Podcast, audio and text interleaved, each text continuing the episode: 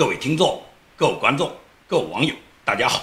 今天是二零二零年七月十号。我们今天节目呢内容比较多。首先呢会跟大家谈一下香港大学叛逃到美国的一个病毒学家，叫严丽梦女士。那么她接受了福克斯新闻的采访。那么对她接受采访的内容，我们首先呢会给大家做一个报道。其次呢要谈一下美国退出世卫组织以后，将会对国际上产生什么重大的影响。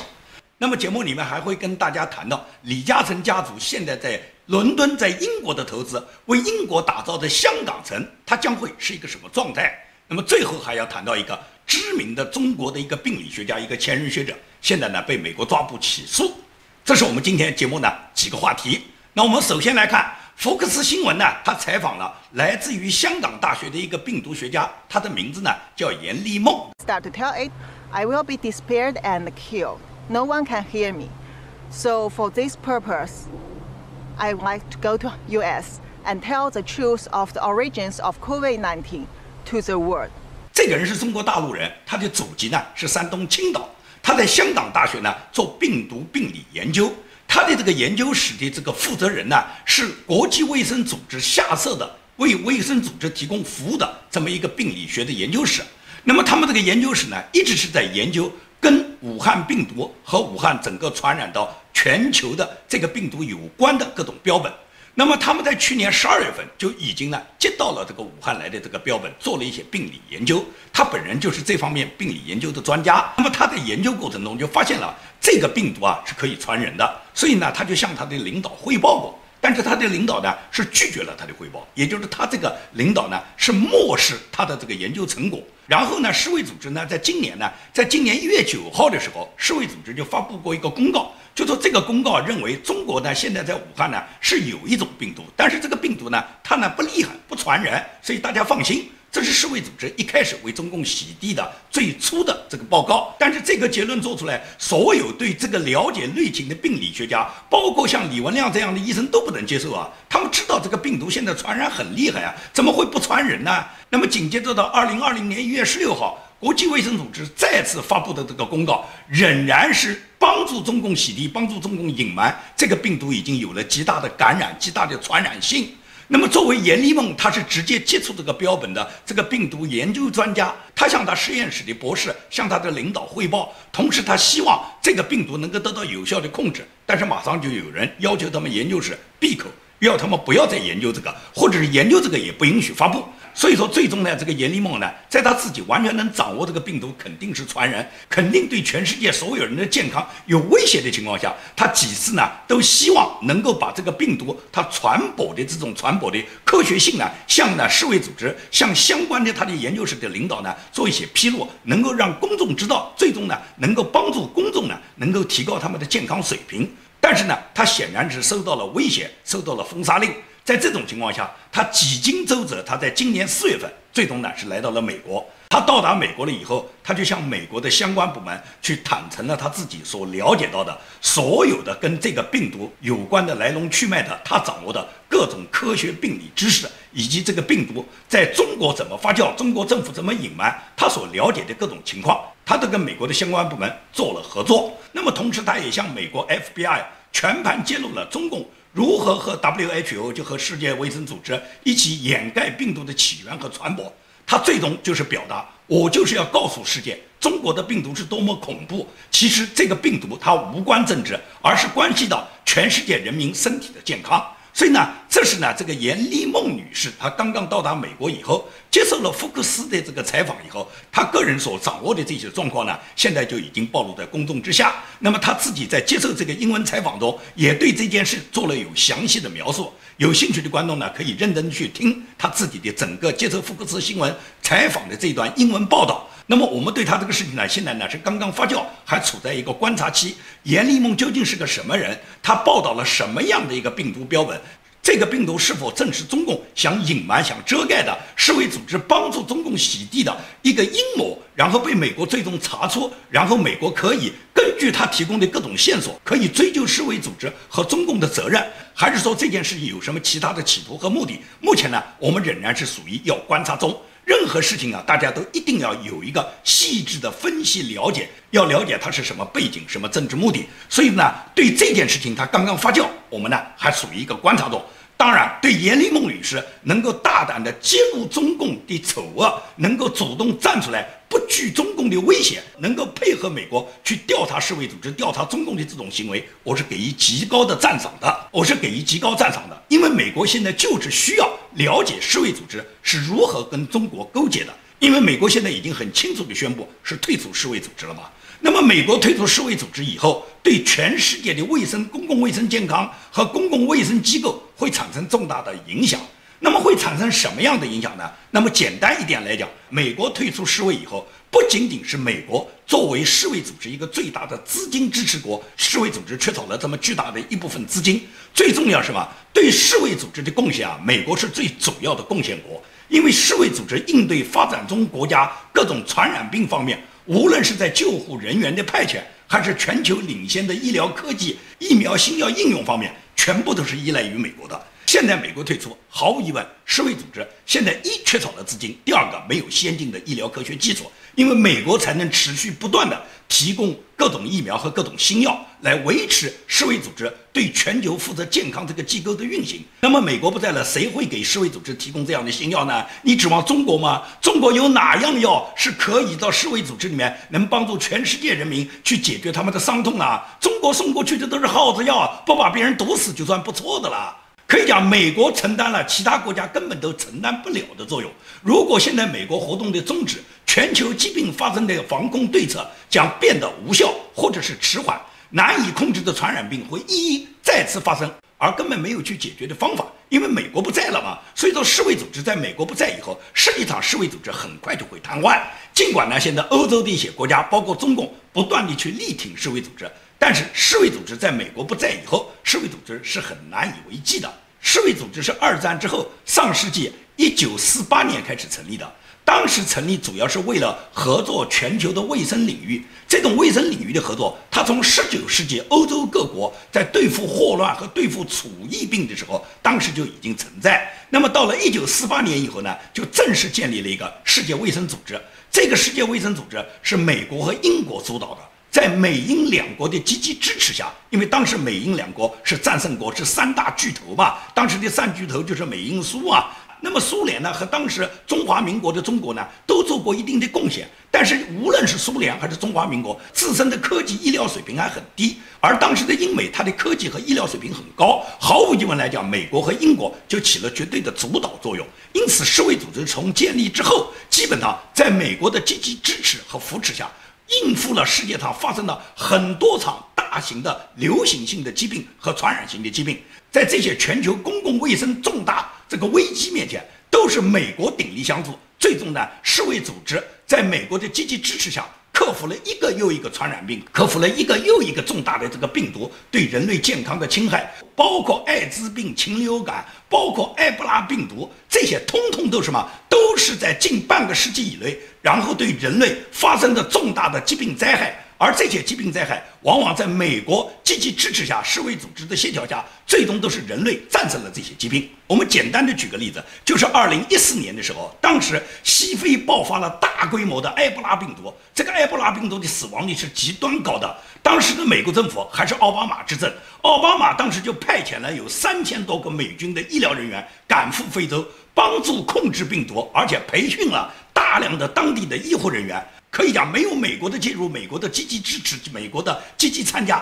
西非上一次的埃博拉病毒，非洲人还不知道要死多少呢。所以说呢，美国一旦退出了世卫组织，对全球卫生健康的领导作用马上就不在了。世卫组织可以这样讲，在谭德赛勾结中共，跟中共沆瀣一气之后，然后美国退出以后，世卫组织将根本不能起到领导全球医疗公共卫生的这个作用。而美国的退群，我相信美国一定会重新建立一个世界卫生组织，而这个世界卫生组织当然会把中国这样的害群之马把它排除在外，而台湾呢，很可能成为这个世卫组织里面的成员，而且很有可能成为领导成员，这种呢都是看得见的，因为美国决心重造世界卫生组织。美国重造世界卫生组织绝不简简单单是对这一个国际组织的运用，因为很多被中共把持的联合国里面的其他几个组织，联合国底下最重要的就那么几大组织：世界卫生组织、人权组织和教科文组织，以及跟联合国同样重要的什么世界刑警组织啊、奥运会啊、国际奥委会啊、国际足联啊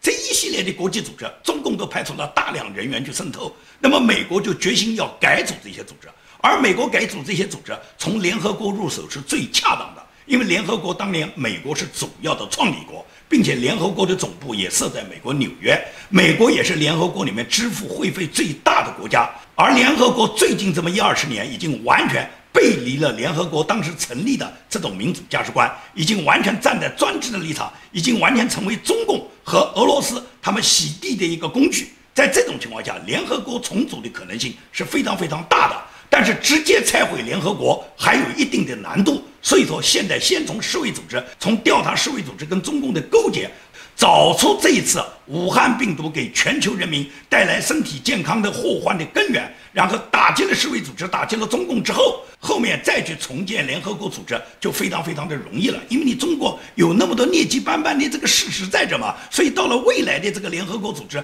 重新建立之后，你中国被排除在外，或者是你中国肯定不能成为像常任理事国这样地位的人，是百分之百的嘛？这就是说，美国决心要重造国际联合组织，这个不光是联合国，这包括像联合国在内的世界上重要的各种国际组织。因为中共现在呢，它除了把控世界上所有的国际组织之外呢，中共呢，它通过这次香港国安法呢，又完全是违背了当年中英香港联合声明，也就是它不惜全球你对我制裁我都不怕，我就是要把香港当做一国一制管起来，我就是抵赖，我就是耍流氓，我就是拆毁我们当年的这个中英香港声明，我就是要搞国安法，我要维护共产党在香港的统治。所以中共这么一干，那大量的香港人在他们的生存已经受到危机、受到威胁的时候。很多香港人就会逃离香港，逃离香港。现在英国已经给出了三百万持 BNO 护照的香港人，他们可以平安的到达英国，可以在英国永居。那么到英国永居，英国怎么提供他们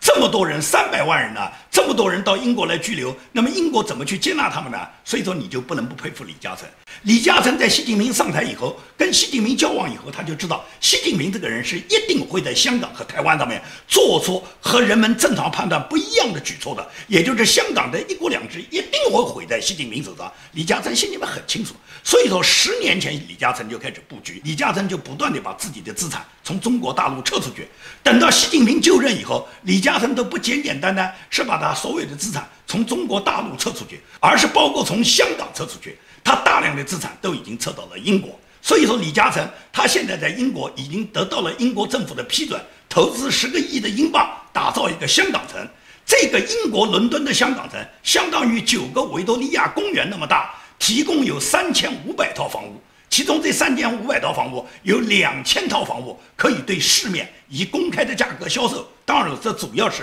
一些香港人会去购买这两千套这个房屋，因为这是所谓香港城嘛。香港人住在这里，香港人他们彼此生活习惯相近，所以说呢，这两千套按照市价对香港提供。余下来的呢？余下来就是按照英国政府的要求，会把它呢以低于市场价的价格向英国的公民提供，也就是一部分英国低收入的公民呢，也可以到香港城里面去买这些高端房屋，而价格呢是必须低于市场价。这是英国政府跟李嘉诚商量好的，也就是你李嘉诚给你那么大一块地，给你造一个香港城，你必然要对英国政府、对英国社会、对普通的英国民众要做一些贡献的。所以说呢，李嘉诚呢，其中有一千五百套呢是要拿出来供应给当地英国低收入的家庭的。那么除了住宅之外，李嘉诚他整个配套的香港城绝不简简单单是住宅啊，他合计黄埔还计划要新建酒店啊、餐厅啊、商场啊、各种写字楼啊，包括呢各种轮船码头。这也就是一个整套的香港城的计划呢，在伦敦呢已经得到批准，李嘉诚先期已经投入十亿英镑，现在开始正在建设和打造。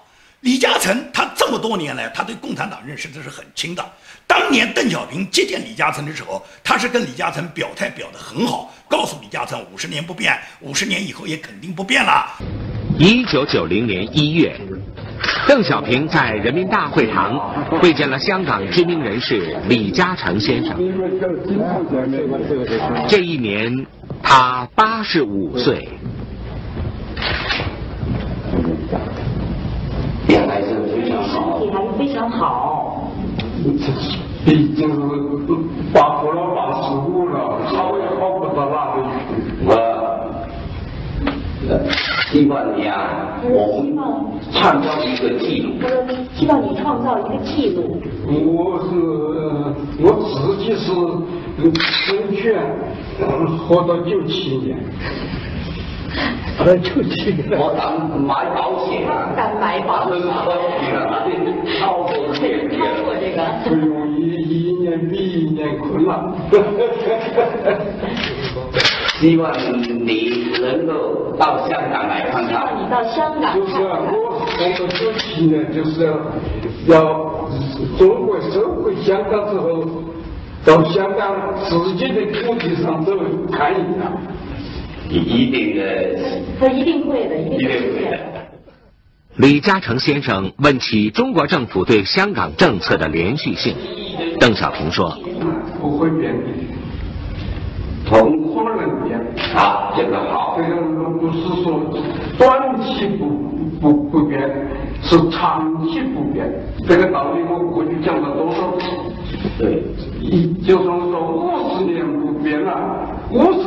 十年之后更没变的道理。所以李嘉诚呢，他对邓小平讲的话是半信半疑的。那么邓小平死了以后，他就感觉到中国靠不住啊。他在他大量的投资已经得到很高的回报的时候，他实际上进入本世纪，他就开始不断的把他的资产从中国大陆撤出。到了习近平接任中共最高领导人的时候。李嘉诚不要太了解习近平这个二流子这个小流氓，这红卫兵头脑一发热，什么事都会干的。所以说，李嘉诚老早就把他的资产从中国大陆撤出去，包括把香港的资产也通通撤到英国，撤到西方最可靠的地方去。李嘉诚经过这么多年的建设，他在英国已经完成了他自己整个资本转移，已经完全实现了他整个家族他的资本在欧洲、在西方发达国家落地生根的计划。李嘉诚目前来讲，他控制着英国天然气百分之三十的市场份额。李嘉诚的家族目前为英国四分之一的人口提供配气服务，为英国三分之一的人口提供电力供应，